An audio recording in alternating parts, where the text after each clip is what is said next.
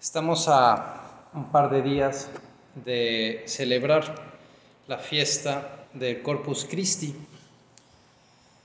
una fiesta que nos ayuda, nos recuerda el valor que tiene la Eucaristía en la iglesia. Yo creo que es una fiesta que además nos viene muy bien para, para vivir en este tiempo, en estas circunstancias, en las que nos encontramos, porque pues estamos, sí, lamentablemente ahorita privados de, de la Eucaristía, privados de ese alimento del alma. Es un tiempo de privación involuntaria del cuerpo de Cristo. No podemos acceder a recibir la Eucaristía como nos gustaría, como solemos hacerlo todos los días, todas las semanas cuando vamos a misa. Y es un alimento que nos hace falta, porque necesitamos esos nutrientes, nutrientes para el alma, así como el cuerpo necesita esos nutrientes que recibimos a través de los alimentos comunes, pues necesitamos esos alimentos para el alma también. Hay, no sé si te tocó ver, si supiste, hace unos días se llevó a cabo un, un, hito en la historia aeroespacial de los Estados Unidos de América. Y nos enteramos también, todo el mundo, porque desde hacía varios años que una nave americana no despegaba, que iba al espacio, llevando, transportando hombres. Y en la semana pasada, o hace 15 días, no me acuerdo exactamente, pues hubo un cohete, SpaceX, eh, una, una, nave que se llama Crew Dragon para transportar astronautas a la Estación Espacial Internacional. Despegaron desde Florida, 19 horas después llegaron a la Estación Espacial Internacional. Todo ese trayecto pues fue transmitido en vivo, gracias a la tecnología, es una maravilla, podíamos seguir lo que los astronautas iban haciendo en ese largo viaje, 19 horas para llegar hasta allá. Pues no sé, hay un, momento donde que quizá pasó desapercibido para muchos, pero se levantaron de su asiento los dos astronautas y pues ahí un poco medio nadando, no se sabe qué, qué, cómo se le llamaría al trasladarse en medio cuando no hay gravedad, se desplazaron hasta unas mochilas que llevaban ahí detrás de los asientos. Abrió una mochila uno de los astronautas y sacó de ahí su kit, su bolsa de desayuno. Y, y bueno, de esa bolsa sacó un sándwich, sacó algo más, dos o tres paquetes, apuntó en una libreta y después por radio avisó a Houston, donde está el control, lo que había consumido de alimento. Y desde Houston le comprobaron, ah, ok, comiste entonces un paquete de desayuno con sus tres, tres bolsitas. Sí, porque tienen que llevar el control de cuánto, cuántas calorías, cuántos nutrientes ingieren los astronautas estando en órbita, porque tienen que controlarles todo, tienen que prever que no haya ningún tipo de, sí, de, de enfermedad, ¿Cuánto están? ¿Cuánto tardaría en llegar una ambulancia hasta allá? No sé si, habría un viaje para rescatarlo, seguramente. Necesitan ese alimento. Nosotros necesitamos el alimento humano y necesitamos el alimento del alma. Y ahora nos falta ese alimento. No podemos recibirlo. Y en medio de esta situación, pues resulta que vamos a celebrar la fiesta del cuerpo y la sangre de Cristo, que es el alimento del alma, el alimento de nuestra alma. Cristo, Jesús, cuando estaba entre los hombres, hay un momento en que tiene una conversación con sus apóstoles, después de haber multiplicado los panes, después de haber alimentado a cientos, miles de personas con pocos panes, cinco panes y dos peces. Muchos lo seguían. Los mismos apóstoles los seguían y Jesús les dice, ustedes me siguen porque les acabo de dar de comer. ojalá me siguieran por lo que digo, y no solo por el alimento, el alimento que perece. Los apóstoles le sacan una cita de la escritura a Jesús y le dicen, oye, acuérdate que a nuestros padres Moisés les dio de comer en el desierto. Les dio el maná. ¿Te acuerdas? Esa pasta que, que llovía, que amanecía alrededor del campo donde el pueblo de Israel iba desplazándose en el desierto. Nuestros padres recibieron el maná de Dios. ¿Tú qué nos das a nosotros? Le salió bravo, el de los apóstoles no dice quién es el que le preguntó. Pero tú qué signos haces para que nosotros creamos que tú vienes de Dios. Y Jesús le respondió, en verdad, en verdad les digo que Moisés no les dio el pan del cielo, sino que mi Padre es el que da el verdadero pan del cielo. Porque el pan de Dios es el que ha bajado al cielo y da la vida al mundo. El verdadero pan de Dios es el que ha bajado del cielo. O sea, Cristo está diciendo, yo soy el verdadero pan del cielo, el alimento del alma. Los apóstoles sorprendidos ante la respuesta de nuestro Señor, van y le dicen, bueno Señor, si tú eres el alimento que da la vida al mundo, danos siempre de este pan. Y Jesús remata, yo soy el pan de vida. El que viene a mí no tendrá hambre, y el que cree en mí no tendrá nunca sed. Yo soy el pan de vida. Durante este tiempo Jesús, nos ha hecho falta ese pan de vida. Han pasado ya, pues, no sé, desde más o menos como, como el 15 de, marzo fue cuando empezó todo. Estamos ya, vamos al tercer mes, De que, en que no podemos recibirte todas las semanas como, como acostumbrábamos. Es mucho tiempo que nos falta ese pan de vida. Y cuando nos falta algo, crece en nosotros el deseo natural de recibirlo en algún momento. No sé si has tenido la oportunidad de, viajar por un periodo largo de tiempo, estar fuera de México y alimentarte con una dieta distinta de la que estás acostumbrada. Llega un momento en que se te antojan unos taquitos, se te antoja un poco de chile, un poco de salsa, algo de lo que estás acostumbrada y deseas recibir ese alimento, poder tener acceso a ese alimento. Es más, es muy frecuente que la gente viaja, por lo menos yo lo, veía con el tiempo que viví en Italia, mucha gente viajaba con una botella de salsa para ir poniéndole salsa picante al alimento. No todos, pero era frecuente que la gente viajara con sobrecitos, con botellas, con cosas de salsa, para no extrañar ese picante. Y deseaban volver para, para comer los tacos y comer el verdadero picante. Nosotros, este tiempo que nos ha hecho falta el Señor y que vemos ya la luz al final del túnel, porque ya anunció el obispo de Monterrey que dentro de poco se, podrá acceder una vez más a la misa pues ya se ve que se va a terminar este tiempo. Se está terminando tu viaje y estás regresando ya a tu tierra, donde vas a poder comer el alimento que te gusta. Estás por volver a recibir a Cristo en la Eucaristía, el alimento del alma que nos hace falta a todos. Yo creo que es un tiempo muy bueno para profundizar en nuestro deseo de recibir a Cristo recibir al Señor que nos alimente, que nos mantiene vivos. Yo soy el pan de vida. El que viene a mí no tendrá hambre. Pues nosotros, Señor, ahorita tenemos hambre.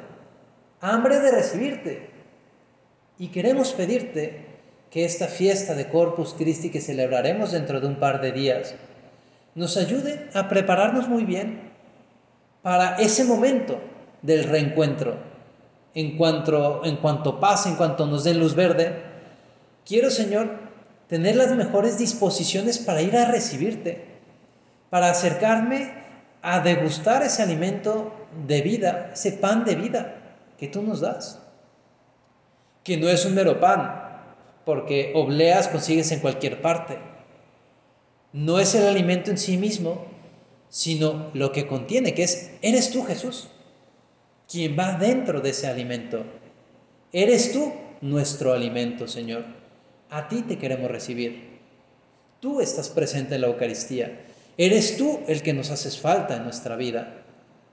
Es verdad que en todo este tiempo hemos tenido acceso virtual a ti, Señor. Hemos visto muchas misas a través de los medios de comunicación. Hemos asistido como ahora a esta meditación de una manera remota, virtual. Nos hemos unido en torno a ti porque tenemos acceso a estas cámaras que nos llevan, llevan nuestros ojos delante del sagrario donde tú estás, Señor, Señor de mi alma. Ahora que se acerca el momento, quiero recibirte pero yo creo que para recibirte bien es bueno que recordemos lo elemental. Y es que eres tú el alimento. Tú, Jesús, la segunda persona de la Santísima Trinidad, el Hijo de Dios hecho hombre, que te haces presente de un modo milagroso en ese pan y en ese vino, que dejan de ser pan y vino y pasan a ser tu cuerpo y tu sangre. Nosotros, Señor, no vemos más que la forma de un pan, no vemos más que la forma del vino. Pero la fe nos lleva a creer que estás tú ahí. Aumentame la fe, Señor, para verte de verdad, para estar seguro, para crecer en ese amor a ti y recibirte con mayor devoción, para poder recibirte como quien eres, el Hijo de Dios que viene a visitarme y no solo a visitarme, sino que vienes a quedarte a nuestra vida, a nuestra alma. Tú quisiste quedarte con nosotros a través de la Eucaristía. Te damos gracias, Señor, porque así lo has querido. Te damos gracias porque a través del sacerdocio esa Eucaristía se puede perpetuar. Podemos acceder a ti. Te pedimos ahora que crezcamos en esa conciencia de que tú estás presente en la Eucaristía. No es que tengamos dudas, Señor. Creemos. Pero como te decía aquel pobre padre que tenía un hijo enfermo en el Evangelio, creo, Señor, pero aumenta mi fe. Ayuda mi incredulidad. Lo mismo te lo digo yo también, Jesús, hoy. Creo que tú estás aquí, presente, pero ayúdame a crecer en esa fe, a creer más en ti. Es muy bonito ver a lo largo de la historia que el Señor se ha manifestado de un modo milagroso. Ha habido muchos milagros eucarísticos a lo largo de la historia. Yo te quería contar ahorita dos, dos de ellos. Uno en el siglo VIII, un religioso, un monje de la Orden de San Basilio, en un pueblo que se llama Lanciano, en Italia, está en la costa este de, Italia. No está en la costa, está un poquito hacia el interior, pero más o menos del lado del este de Italia, en el centro. No está lejos de Roma, pero en el siglo VIII estaba ahí este religioso, sacerdote, y estaba teniendo algunas dudas acerca de, la presencia real de Jesús en la Eucaristía. Y un día, mientras celebraba la misa, en el momento en que pronunciaba las palabras de la consagración, revuelto interiormente por esas dudas de si realmente aquello era un milagro o era puro cuento. En medio de, ese, de esa duda, sorprendido, vio cómo el pan que tenía entre sus manos se transformó en carne humana y esa carne escurrió unas gotas de sangre, cinco gotas de sangre. El susto del religioso soltó esta, este trozo de carne que, que tuvo en sus manos. El trozo de carne cayó sobre la patena, las gotas cayeron sobre el corporal, que es el, lienzo cuadrado que el sacerdote extiende en el momento de la consagración, precisamente para cachar, para, para conservar las partículas que puedan saltar al momento de la fracción del pan, de partir la hostia. Pues esas gotas de sangre cayeron en ese corporal. Y están ahí todavía. Aquellas manchas, aquella carne, el sacerdote no la consumió, o sea, no, no comulgó, o sea, en medio de, de aquella sorpresa, conservó ese trozo de carne que fue analizado por unos médicos italianos, varios médicos italianos, una comisión, pasados unos años volvieron a estudiarlo y recientemente acaban de hacer estudios una vez más sobre ese, eso que está ahí, y los estudios, los resultados del informe, dice así, la carne es verdadera carne humana. La sangre es verdadera sangre humana. La carne contenida ahí, es ese trozo de carne, pertenece al tejido muscular del corazón, miocardio, endocardio y nervio vago. La carne y la sangre son del mismo tipo, AB, y pertenecen a la sangre humana, a la especie humana. Es el mismo tipo de sangre encontrado en la sábana santa de Turín. Se trata de carne y sangre de una persona viva, ya que la sangre es la misma que se habría podido tomar ese día de un ser vivo.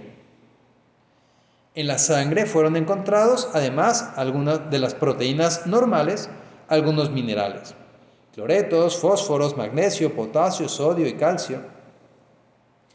Y la conservación de la carne y de la sangre, dejados en estado natural por 12 siglos y expuestos a la acción de agentes atmosféricos y biológicos, permanece un fenómeno extraordinario.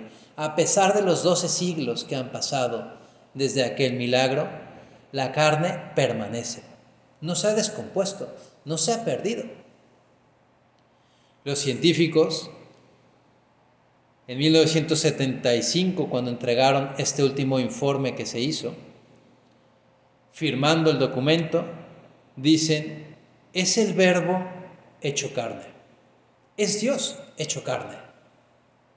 Dios que se hace presente entre los hombres.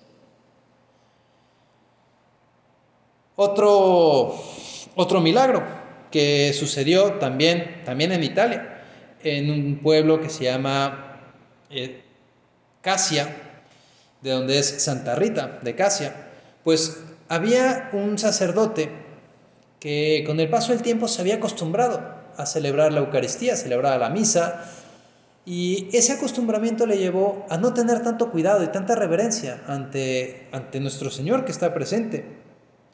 Perdió ese respeto y ejercía su ministerio de un modo sin gusto y un poco por rutina. Un día le pidieron que, llamara, que llevara la comunión a un enfermo del pueblo. En esa época, el traslado del Santísimo para un enfermo se hacía solemnemente.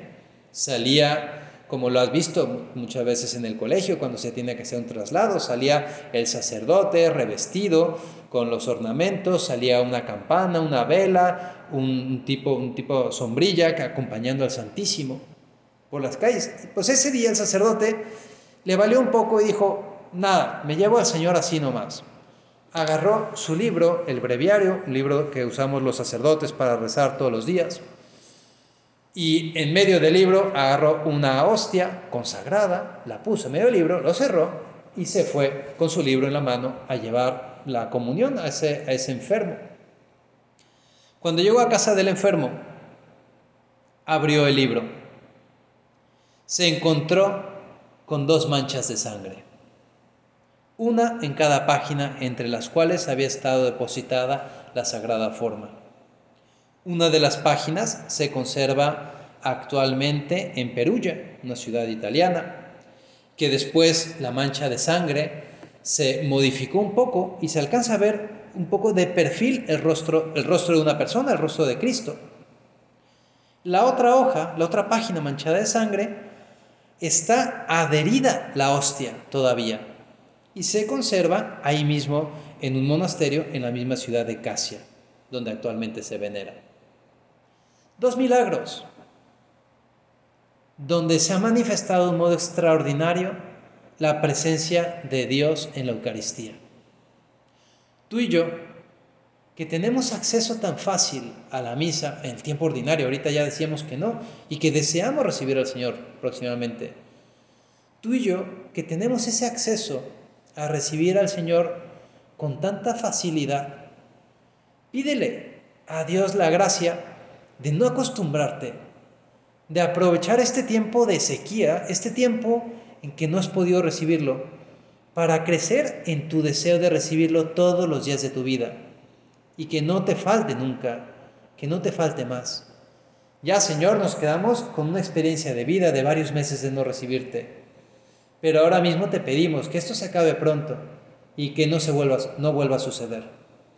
Queremos, Señor, poder acercarnos con frecuencia, pero te pedimos que nos acerquemos con confianza, con reverencia, con la debida preparación, que nos demos cuenta de tu presencia real ahí en la Eucaristía, para valorar nuestras prácticas de piedad, para valorar la misa, valorar la comunión, valorar la visita al Santísimo, valorar los sagrarios que tenemos cerca. Queremos aprender de este tiempo que hemos pasado, Jesús. Y para eso te hacemos una súplica. Y repetimos ahorita, repite tú desde tu casa, la oración de la comunión espiritual que nos han enseñado en el colegio, que aprendimos de San José María. Esa comunión espiritual donde le pedimos al Señor poder recibirlo de la mejor manera. Repítalo, la diré yo, únete tú desde tu casa, dila si quieres en voz alta, dila tú también, para pedirle al Señor que cuando llegue ese momento de recibirlo, lo podamos recibir así. Yo quisiera, Señor, recibirte con aquella pureza, humildad y devoción con que te recibió tu Santísima Madre, con el espíritu y el fervor de los santos. Ya te acudimos, Madre nuestra, tú que eres la Madre de Jesús. Tú sabes lo que significa Jesús en nuestras vidas. Te pedimos que nos ayudes a prepararnos muy bien para vivir la fiesta del cuerpo y la sangre de Cristo como preparación para este reencuentro que tendremos con tu Hijo Jesús.